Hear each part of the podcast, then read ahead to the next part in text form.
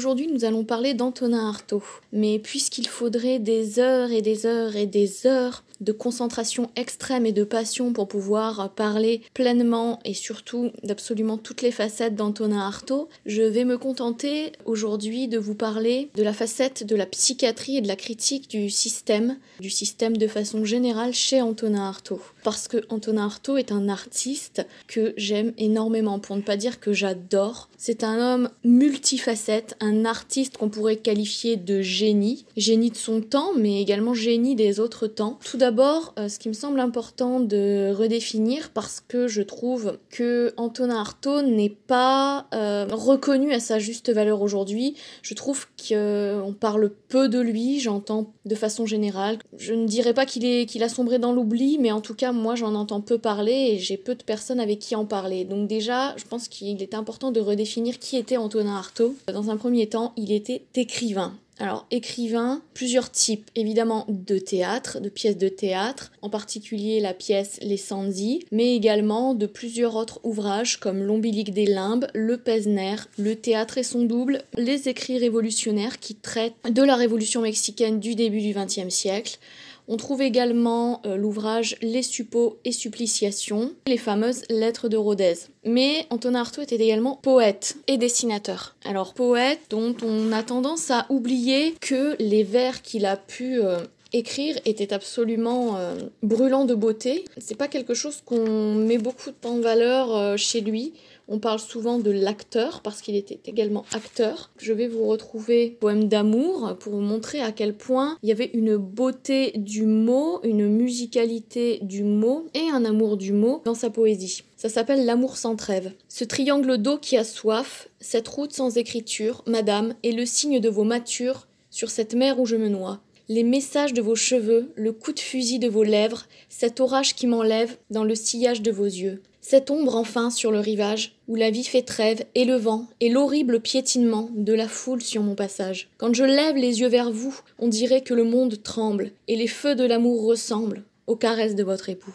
Mais pour en revenir à notre sujet, Antonin Artaud était également acteur. Donc on pense souvent à l'acteur de théâtre, tout simplement parce que très jeune, Artaud a rejoint une compagnie de théâtre installée à la Comédie des Champs-Élysées, avec euh, notamment Georges et Ludmila euh, Pitoef. Et ils ont donné à ce théâtre qui se nommait Alfred Jarry plusieurs euh, spectacles, dont par exemple Les Mystères de l'amour de Vitrac, Ventre brûlé ou La mer folle d'Artaud, ou Gigogne de Max Robur. C'est là que à partir de cette période, Antonin Artaud a développé son concept de théâtre de la cruauté, qui pourrait s'appliquer également à son jeu d'acteur dans les films, parce qu'Antonin Artaud a joué dans de nombreux films, dont par exemple La Passion de Jeanne d'Arc de Karl Theodor Dreyer. Donc Antonin Artaud, c'est aussi un théoricien du théâtre. Théoricien du théâtre parce qu'il a euh, théorisé un nouveau concept qu'il a appelé le théâtre de la cruauté. On retrouve euh, dans un essai Le théâtre et son double. Qu'est-ce que le théâtre de la cruauté pour Antonin Artaud? Par cruauté, il ne faut pas entendre barbarie ou sauvagerie ou meurtre ou quoi que ce soit. Il faut entendre souffrance d'exister, douleur d'exister. Alors, pour définir le théâtre de la cruauté en peu de mots, on peut se référer évidemment à son essai. Le but d'Antonin Artaud avec ce concept, c'est d'en finir avec cette idée des chefs-d'œuvre réservés à une soi-disant élite que la foule ne comprend pas. Le théâtre de la cruauté est un théâtre qui nous réveille nerfs et cœur. En fait, ce qu'il faut comprendre par là, c'est que pour Antonin Artaud, le théâtre n'est pas un simple jeu, ce n'est pas un jeu du tout. Antonin Artaud ne joue pas, il vit chaque pièce en écorché vif. Il crie, il hurle, il gesticule, il vibre, il pleure, il sue. Chaque fibre de sa chair douloureuse euh, cherche à se réapproprier une, un corps qu'il tend à perdre et qui bout tout dans une position sacrificielle. Antonin Artaud est dans une position sacrificielle dans le théâtre. Pour lui, il doit être une sorte de supplicié sur un bûcher qui doit brûler sur l'autel de l'art. Il se jette donc dans un brasier ardent où chaque ramification de ses nerfs s'embrase dans une quête d'absolu et de recherche d'énergie vitale c'est une euh, problématique qu'on retrouve absolument partout dans l'œuvre complète d'Antonin Artaud. C'est cette recherche de l'énergie vitale, de la réappropriation de son être, de son esprit et de son corps. Pourquoi cette volonté de réappropriation qu'il ferait passer par un théâtre? Encore une fois, dans ce théâtre, sa volonté, c'est de proposer un théâtre où des images physiques violentes broient et hypnotisent la sensibilité du spectateur pour entrer en transe et de faire rentrer son public en transe. C'est une manière lui-même, encore une fois, de se réapproprier un corps ce qu'il faut savoir, c'est qu'Antonin Artaud, c'est quelqu'un qui était opiomane et qui, depuis son plus jeune âge, a souffert de, de, troubles psychiatriques, notamment, mais également de violentes douleurs physiques qui le lançaient et qui, plus ou moins, l'ont poussé à devenir euh, dépendant, à devenir accro aux opiacés. Quelqu'un qui souffrait profondément dans sa chair. Et le théâtre n'est pas seulement un mode d'expression pour lui, mais c'est un mode de survie. Pas de survie en un mot, mais de survie, entre guillemets. Il, il vit plus que les autres. Il vit dans une explosion de son être, un être, une chair, un esprit et une pensée qu'il cherchera toute sa vie à se réapproprier, parce qu'il l'a perdu dans des douleurs absolument immenses de sa chair. C'est une chair et une âme qui sont entièrement vouées à l'art et qui cherchent finalement à dépasser les limites d'un conformisme du monde de l'art, d'où le concept de théâtre de la cruauté. Antonin Artaud n'aura de cesse, dans toute son œuvre, d'évoquer ce dépérissement général de son être et de sa conscience. Par exemple, dans Le Pesner, il exprime très bien cette idée d'un dépérissement, d'un abaissement général de son être, quand il dit Savez-vous ce que c'est que la sensibilité suspendue? Cette espèce de vitalité terrifique et scindée en deux, ce point de cohésion nécessaire auquel l'être ne se hausse plus, ce lieu menaçant, ce lieu terrassant. Mais également, toujours dans le même ouvrage, il écrit, parlant de lui évidemment, se retrouver dans un état d'extrême secousse, éclairci d'irréalité, avec dans un coin de soi-même des morceaux du monde réel. Cet être qui ne lui appartient plus, on le voit également dans ce texte, toujours dans le Pesner, quand il écrit je suis un abîme complet. Ceux qui me croyaient capable d'une douleur entière, d'une belle douleur, d'angoisse remplie et charnue, d'angoisse qui sont un mélange d'objets, une trituration effervescente de force, et non un point suspendu. Ceux donc qui m'ont attribué plus de vie, qui m'ont pensé un degré moindre de la chute du soi, qui m'ont cru plonger dans un bruit torturé, dans une noirceur violente avec laquelle je me battais, ceux-là sont perdus dans les ténèbres de l'homme. Voilà un texte extrêmement émouvant euh, d'Antonin Artaud pour qualifier ce dépérissement de son être finalement, de cette chair qui lui échappe, mais également de sa conscience. Il évoque également le nœud de la vie où l'émission de la pensée s'accroche, un nœud d'asphyxie centrale. Il parle d'émaciation de mon moi, cette douleur physique qui transparaît quand il est sur scène ou qu'il joue dans un film. Il l'écrit encore une fois dans le Pesner me voici de retour à M, où j'ai retrouvé la sensation d'engourdissement et de vertige, ce besoin brusque et fou de sommeil, cette perte soudaine de mes forces, avec un sentiment de vaste douleur, d'abrutissement instantané. On le voit, un des principaux qualificatifs pour Antonin Artaud, c'est la souffrance. C'est un être en souffrance, c'est un être qui survit, mais qui également survit. C'est-à-dire qu'il veut vivre au-dessus, il explose de vie, et en même temps, il est obligé de lutter constamment pour être juste au-dessus du niveau de conscience minimum à cause de cette douleur perpétuelle de la chair. Ce qu'il faut savoir, c'est que ces troubles mentaux vont entraîner chez Antonin Artaud un internement, enfin plusieurs internements pendant 9 ans en tout, à Sainte-Anne, notamment à Paris, à Rouen et à Rodez. Surtout à Rodez, des centaines de lettres de lui à divers destinataires auront été euh, publiées par la suite. Mais en dépit des horreurs vécues là-bas, et peut-être même grâce à elles,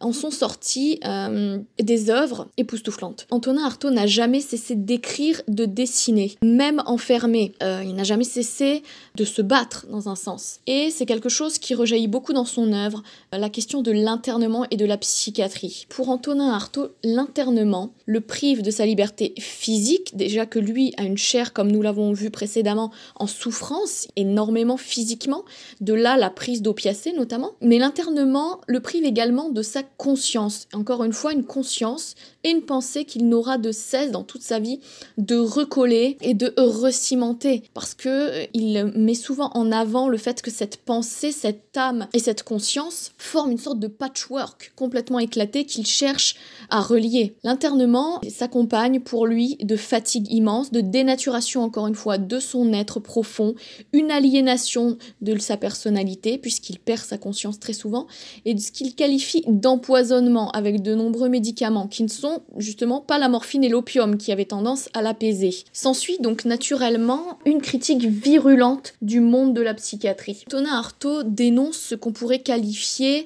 de véritable torture. On le voit extrêmement bien dans son ouvrage Suppos et Suppliciation, dans une lettre à André Breton, où il explique bien qu'il a subi, je cite, 4 séries d'électrochocs, soit 40 comas, ajoutés à 10 précédents, qu'il, un certain médecin, m'avait fait subir pour lui avoir demander 25 gouttes de laudanum. Un peu avant, toujours dans cette même lettre, il dit, il écrit J'ai subi à l'asile Sainte-Anne, dans le service du docteur Naudet en mars 1938, une dernière tentative d'empoisonnement à l'acide prussique qui m'a laissé un mois dans le coma et m'a fait perdre mes huit dernières dents. On apprend même qu'il a eu une vertèbre cassée après un électrochoc. Il a subi une perte de, ses dents euh, et de sa conscience pendant des mois. Il n'arrivait plus du tout à vivre, vraiment. Il n'était plus qu'un être complètement euh, vide, une enveloppe charnelle euh, avec euh, un intérieur complètement vide. On voit également dans une lettre, une des lettres de Rodez, toujours dans Suppo et Suppliciation, où cette fois, c'est Annie Bénard qui était une grande amie, qu'il considérait comme sa fille spirituelle, son alter ego intellectuel, sans toutefois de relation charnelle. Dans cette lettre, Annie Bénard explique bien les souvenirs personnels d'Antonin Artaud, qu'Antonin Artaud lui a raconté quand il était interné dans les asiles du Havre aussi, de Rouen et de Sainte-Anne. Elle écrit Antonin Artaud m'a raconté être mort sous un électrochoc, s'être détaché de son corps et d'y n'y être rentré que deux heures après. Le lendemain de cette mort, il eut alors un véritable délire, le seul de son internement, mais dû à l'électrochoc et où, tombant en syncope, il perdit sa dernière dent en or. Dans cette lettre, euh, Antonin Artaud explique que d'ailleurs on l'a privé de visite parce que on disait qu'il était trop malade pour être visible. Mais comme il l'écrit bien, moi, Antonin Artaud, j'allais très bien, mais je passais à l'électrochoc et il ne fallait pas que ça se voit. Donc on voit bien dans ses lettres tout ce qu'a vécu terrifiant Antonin Artaud dans les asiles de l'époque. Son seul échappatoire, c'était la création artistique. C'était un moyen de dévoiler son être et encore une fois de se le réapproprier. Comme il se le réappropriait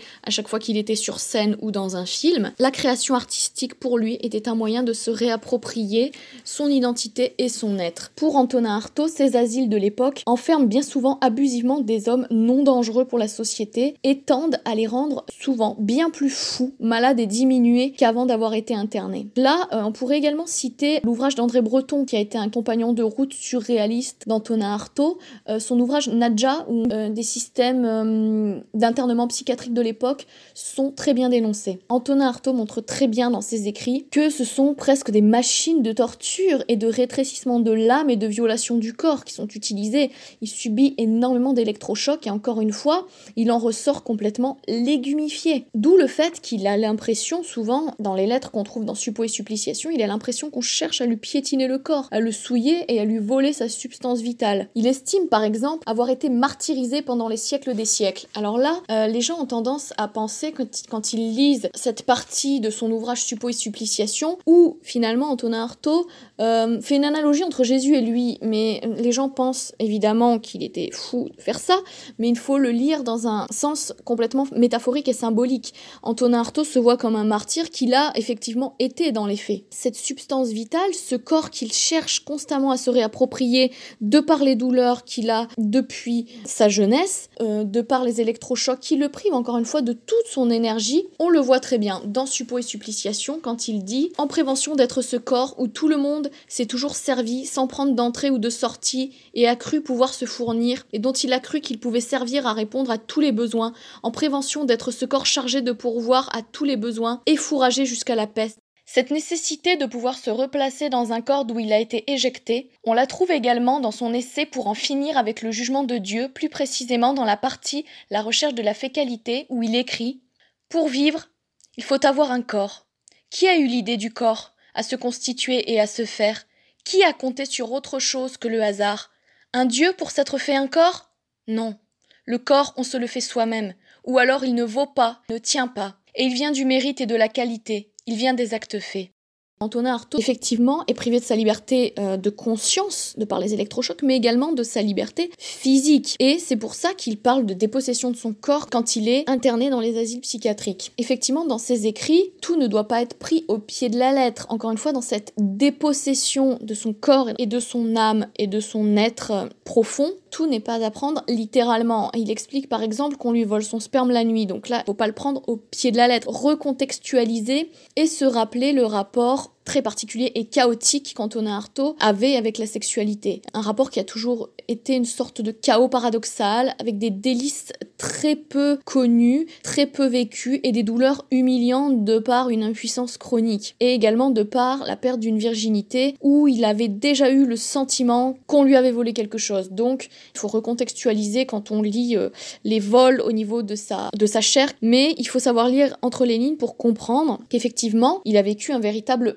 martyr dans les asiles psychiatriques. Ces lettres, en particulier les lettres de Rodez, recèlent des vérités outrageantes et extrêmement dérangeantes sur la dépossession de lettres dues à ces tortures et à l'ingestion euh, massive de médicaments. Dans un de ses textes, il écrit C'est l'intrusion absolue de mon corps partout. Un corps, on blesse, on maltraite, on prive de sa liberté, mais à qui on inflige des sévices? Dans les dernières années de sa vie surtout, on tend à montrer que Antonin Artaud souffrait d'un syndrome de la persécution qui était exacerbé. Mais il ne faut pas oublier que c'est aussi en raison de cette extrême sensibilité qui a toujours été la sienne, de ce qu'il a vécu, de cette persécution qu'il a subie dans les asiles, qui ont été finalement un outrage pour sa chair, sa chair dont il se servait pour vibrer au théâtre. Encore une fois, l'acteur de théâtre doit littéralement mourir sur scène, il doit mourir sur scène, il doit être en transe pour mieux revivre. Antonin Artaud, dans ce théâtre, donnait absolument tout son être. Il était dans une position profondément sacrificielle.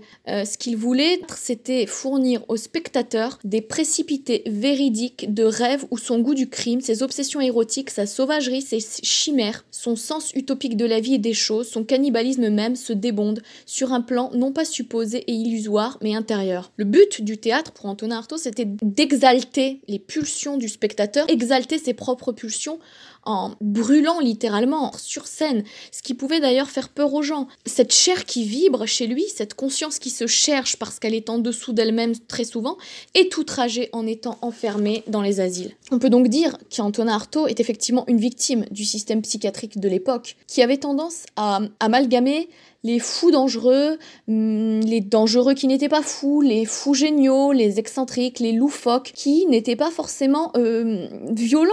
Tonin Artaud, certes, était atteint de graves troubles, mais méritait-il d'être pour autant enfermé dix ans et subir des centaines d'électrochocs? On peut dire qu'il était victime de la société qui rejetait et qui rejette toujours actuellement la trop grande différence d'autrui. En effet, rien n'a vraiment changé, et à l'époque d'Antonin Artaud, dans les années 20 et 30, la différence est très mal acceptée Aujourd'hui, certes, une ribambelle de fausses belles âmes fémines d'acclamer la différence avec un grand D, mais uniquement quand la différence reste dans les limites fixées par le cas d'une communauté ou d'une caste ou d'une élite. Chose que voulait absolument détruire Antonin Artaud dans son théâtre d'ailleurs. Il ne voulait pas de théâtre pour l'élite et de théâtre abcon. Il voulait un théâtre populaire. C'était quelque chose de très important pour lui. Mais à l'époque, euh, la différence était rejetée. Et Antonin Artaud, de par ses différences, de par son trouble incessant, le trouble de son âme, les hurlements de sa chair en souffrance, de par ses comportements étranges aussi mais non dangereux, étaient profondément rejetés. C'est en partie ce qui a permis le développement d'une totale misanthropie chez lui. Mais effectivement, euh, Antonin Artaud avait des comportements étrange. Par exemple, parmi ses amis, qu'il appelle souvent ses filles, ce sont les filles d'Antonin Artaud, comme on dit, des alter ego intellectuels, euh, avec qui il n'avait pas de relation euh, charnelle. Euh, il y en a une qu'il aborde dans un parc quand elle est en train de pleurer pour la consoler, une autre qu'il aborde dans un café pour lui parler de Montaigne. Encore une fois, cette absence de maîtrise des codes sociaux, cette extrême sensibilité et surtout cette quête intransigeante qui passait par la violence dans la recherche de l'absolu, tout ça lui vaut l'opprobre de beaucoup de gens. D'ailleurs, ses amis sont rares. Antonin Artaud est finalement très peu entouré. Il le dit bien encore une fois dans Suppos et Suppliciation dans une lettre à Annie Bénard du 6 février 47. Il lui dit qu'il n'a jamais trouvé beaucoup de personnes qu'il aimait et il écrit Personne, si ce n'est ceux qui ont pu m'aimer par pur amour, pour l'amour de l'attachement pur, et je n'ai pas trouvé dix personnes. Antonin Artaud, c'est également quelqu'un de profondément solitaire. Il donnait absolument tout sur scène, mais c'était quelqu'un d'introverti, de misanthrope, renverseur de système au sens propre. Mais on peut voir dans son internement une volonté de cadenasser un être misanthrope et considéré comme ayant un très grand talent, précisément parce qu'il est hors de contrôle de la société, parce qu'il est dans la destruction au sens où il cherche à déboulonner les bases de la société quand celles-ci sont jugées ridicule par lui. Il est anti-système au sens propre. On peut dire que Antonin Artaud, c'est un anti-système. Pas un anti-système des bacs à sable. Là, on est dans l'anti-système réel qui a voué sa vie à, à jouer un contrepoids à une société qu'il jugeait lourde, oppressante, et surtout euh, une société qui finalement disparaissait plus ou moins, qui ne vivait pas, qui vivotait alors que lui cherchait tant à vivre. Il cherchait tant à vivre. Par exemple, il se fait anti-système, encore une fois, contre les asiles psychiatriques. On le voit bien dans le texte euh, toxique, qui fait partie d'un recueil de textes de sa période surréaliste, où il est dans une diatribe euh, assez impressionnante contre l'institution psychiatrique. Il dit, s'adressant au psychiatre, Ici, psychiatre, je vous appelle au chevet de cet homme gonflé qui cependant respire encore. Rassemblez-vous avec vos sacs d'abominables denrées autour de ce corps couché long et qui couche sur vos sarcasmes. Il est perdu, il est intoxiqué, je vous dis, et il en tient de vos renversements de barrières, de vos fantômes avides, de vos pépiements décorchés. Piétinez donc ce corps vide, ce corps transparent qui a bravé l'interdit. Voici l'homme qui a touché le danger. Tu as gagné, psychiatrie, tu as gagné et il te dépasse. Donc là, on voit bien une critique euh, très violente, encore une fois, du système euh, psychiatrique. Cette critique du système psychiatrique est alliée à une critique vis-à-vis des stupéfiants. Il faut savoir, encore une fois, qu'Antonin Artaud était opiomane et dans une lettre à monsieur le législateur, ça c'est dans l'ombilique des limbes, il écrit pour attaquer un décret de juillet 1917 sur les stupéfiants plutôt un décret contre les stupéfiants en l'occurrence. Et il estime, lui, que la morphine et l'opium sont les seules choses qui peuvent permettre à cette chair en souffrance et à cet être abruti de remonter à la surface, de pouvoir remonter au seuil minimal de la conscience qu'il n'arrive plus à atteindre. Il y écrit par exemple Les toxicomanes malades ont sur la société un droit imprescriptible qui est celui qu'on leur foute la paix. Il explique pourquoi l'opium, chez lui, est d'une aide assez importante. Il écrit Il y a un mal contre lequel l'opium est souverain, et ce mal s'appelle l'angoisse, dans sa forme mentale, médicale, physiologique, logique ou pharmaceutique, comme vous voudrez. L'angoisse qui fait les fous, l'angoisse qui fait les suicider, l'angoisse qui fait les damner, l'angoisse que la médecine ne connaît pas, l'angoisse que votre docteur n'entend pas, l'angoisse qui lèse la vie, l'angoisse qui pince la corde ombilicale de la vie. On voit bien que le problème, c'est cet être que Antonin Artaud cherche à se réaccaparer et qui a disparu. Il n'a plus le contrôle, il n'a plus le contrôle de sa conscience et de sa pensée, notamment euh, avec les électrochocs. Il n'a plus le contrôle de son corps qui ne lui appartenait déjà plus beaucoup. Et cette souffrance, c'est ce qu'il va crier. Il va crier cette souffrance et cette souffrance qui a été exacerbée par les internements. Encore une fois, dans l'ombilique des limbes, il écrit une sensation de brûlure acide dans les membres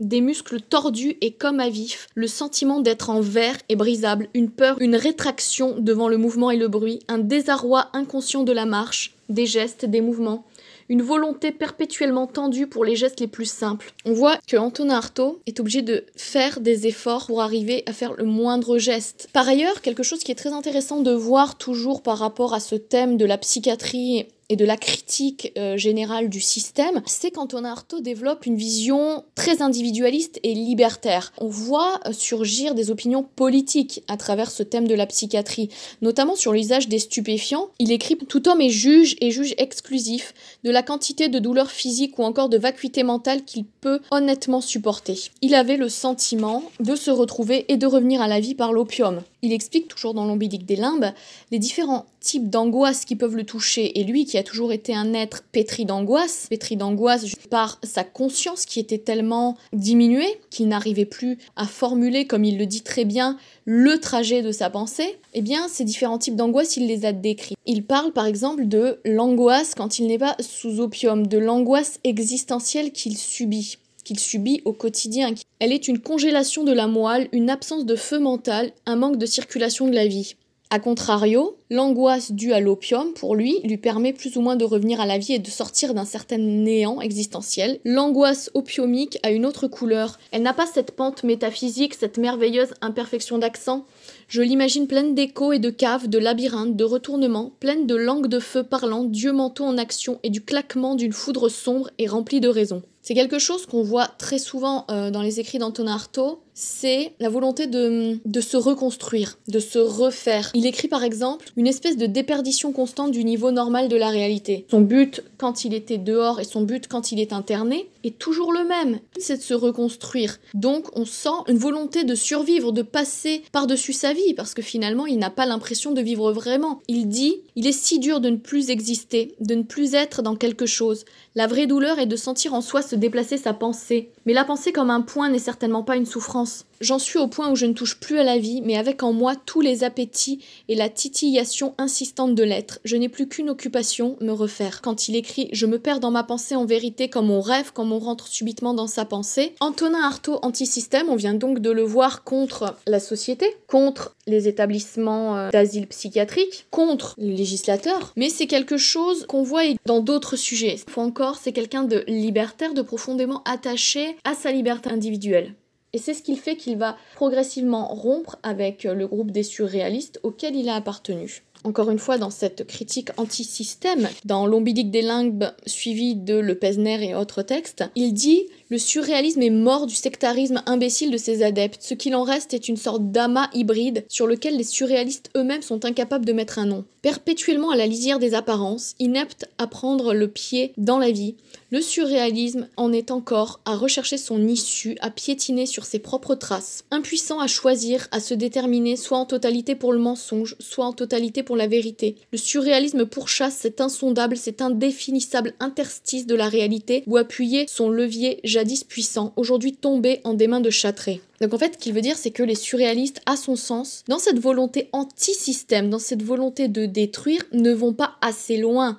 Il y a une sorte de collectivisme intellectuel chez les surréalistes. Et pour Antonin Artaud, qui est très libertaire, très très attaché à la liberté individuelle, eh bien, ce sont tous les pans de la réalité la réalité sous toutes ses formes qui doivent être abattues. Pas seulement, comme il le dit, le côté extérieur et immédiatement perceptible de la réalité. Ce côté-là, les surréalistes veulent bien l'abattre. Mais ce n'est pas suffisant pour Antonin Artaud. Il ajoute le plan social, le plan matériel vers lequel les surréalistes dirigent leur pauvre velléité d'action, leur haine à tout jamais virtuelle n'est pour moi qu'une représentation inutile et sous-entendue. Et juste après, il conclut en disant J'ai avec moi tous les hommes libres, tous les révolutionnaires véritables qui pensent que la liberté individuelle est un bien supérieur à celui de n'importe quelle conquête obtenue sur un plan relatif. Donc on voit bien anti-système Antonin Artaud qui a mené une vie totalement en dehors de la société, en opposition à la société. Il l'a eu contre les institutions officielles, contre les institutions euh, étatiques, il l'a eu contre euh, les institutions euh, d'asile psychiatrique mais il l'a eu également contre euh, des mouvements intellectuels et artistiques, dont les surréalistes. Enfin, on pourrait citer, euh, toujours dans cette critique anti-système d'Antonin Artaud, une critique de la papauté. Dans son texte Adresse au pape, Antonin Artaud fait une critique virulente et très violente, il faut le dire, de la papauté. Du haut en bas de ta mascarade romaine, ce qui triomphe, c'est la haine des vérités immédiates de l'âme, de ces flammes qui brûlent à même l'esprit. Et il ajoute Ô pape confiné dans le monde, ni la terre ni Dieu ne parlent par toi. Le monde, c'est l'abîme de l'âme. Pape déjeté, pape extérieur à l'âme. Laisse-nous nager dans nos corps. Laisse nos âmes dans nos âmes. Nous n'avons pas besoin de ton couteau de clarté. Dans cette critique de la papauté, on aurait tort de voir une diatribe contre la spiritualité en général. L'œuvre entière d'Antonin Artaud bien qu'il soit athée, est peuplé de spiritualité et d'âme. Il, est question d'âme très souvent, tout le temps. Ce qu'il faut bien voir euh, dans cette critique de la papauté, comme dans la critique des surréalistes finalement, comme dans la critique envers les institutions euh, psychiatriques, comme dans la critique envers le corps médical ou envers l'État ou envers le législateur, en fait ce qu'il faut bien comprendre, c'est que c'est une critique globale d'un système et un système qui veut attenter à sa liberté individuelle, à son côté libertaire, et surtout un système qui veut, l'enfermer, l'engloutir. Et il se sent seul. Déjà, encore une fois, c'est un homme bafoué dans sa chair, un homme qui se bat au quotidien pour avoir un niveau de conscience euh, à peu près décent. Et c'est un homme profondément euh, seul. Il est solitaire, mais il est également seul. Il a été abandonné de nombreuses fois. Et on le voit bien dans une lettre à une femme qu'il a aimée, qui encore une fois euh, n'a pas eu de, de rapport charnel avec lui. Dans cette lettre à Colette Thomas, du 3 juin 46, soit deux ans avant sa mort, il lui écrit Vous êtes une fleur unique que le monde ne veut pas laisser vivre. Je crois avoir perçu cette fleur telle qu'elle est et pour rien au monde je ne voudrais la léser physiquement ou moralement. Mais cette fleur a besoin de moi et on le sait et on voudrait bien l'enlever de mon atmosphère pour me désespérer et la désespérer d'échapper au conformisme général. La famille, la société. Antonin Artaud montre bien que beaucoup de gens cherchent à éloigner les personnes qu'ils aiment et elles sont très rares. On cherche à éloigner de lui de par le conformisme ambiant, il est vrai. Parce que côtoyer Antonin Artaud, c'est côtoyer quelqu'un qui ne maîtrise encore une fois pas les codes sociaux, qui peut hurler dans la rue avec sa canne, qui, qui dérange profondément. C'est une des raisons pour lesquelles effectivement il a été interné, pas uniquement à cause de ses troubles mentaux, mais quelqu'un qui dérange et quelqu'un de seul.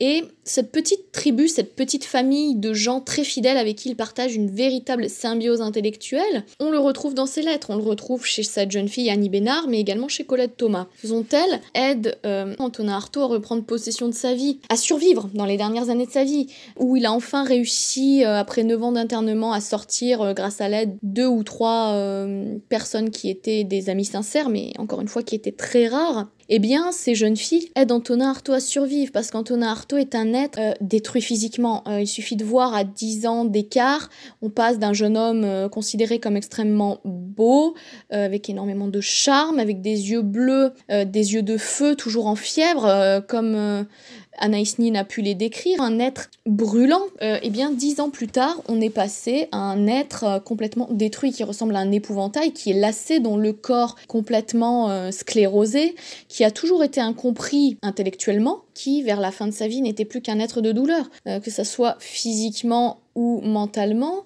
Euh, il le dit très bien d'ailleurs dans ses lettres, il dit ça fait 50 ans que je souffre. Et c'est ce qui me pousse à conclure sur cette citation euh, d'Antonin Artaud dans une lettre à son amie Annie, où il lui dit qu'il ne faut jamais se laisser offenser dans sa vie son individualité, son corps. Voilà, on ne peut pas dire plus. En tout cas, c'est ce que hum, a ressenti Antonin Artaud toute sa vie, un être euh, de passion violente et un être qui a tenté de survivre. Il frôlait la mort très souvent, mais également un être qui survivait, qui voulait vivre plus, qui voulait aller toujours plus loin. Ce côté misanthrope, il faut aussi comprendre que Antonin Artaud l'a développé parce que la société en face le rejetait. C'est pour ça que ça lui a fait écrire par exemple, toujours dans l'ombilique des limbes, J'ai l'air bien affreusement préoccupé de démontrer que je ne pense pas, et je m'en rends compte que j'ai le cerveau faible, mais je pense que tous les hommes ont le cerveau faible d'abord, et ensuite qu'il vaut mieux être faible, il vaut mieux être dans un état d'abdication perpétuelle en face de son esprit. C'est un meilleur état pour l'homme, c'est un état plus normal, plus adapté à notre sinistre état d'homme, à cette sinistre prétention des hommes de vouloir. Dans ce court passage, on voit qu'Antonin Artaud euh, montre une certaine misanthropie,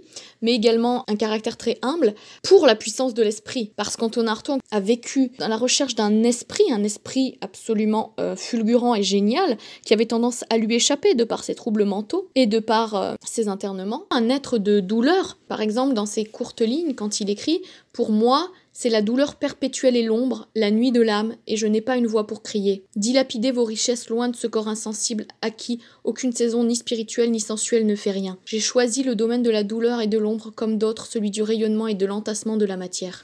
Voilà, c'était mon deuxième podcast consacré de manière parcellaire un artiste euh, prodigieux que j'apprécie énormément. J'espère que cela vous aura intéressé ainsi que ses œuvres qui gagnent à être grandement redécouvertes parce que je pense tout simplement que l'état de notre esprit, l'état de notre âme ne peut plus être le même quand nous avons lu Antonin Artaud. Qu'il y a très peu au fond d'écrivains et d'artistes euh, dont on peut dire qu'ils ont radicalement changé notre vie ou en tout cas l'intérieur et les ramifications encore une fois de notre âme. Et c'est le cas pour Antonin Artaud. J'espère que ça vous aura donné envie de le découvrir.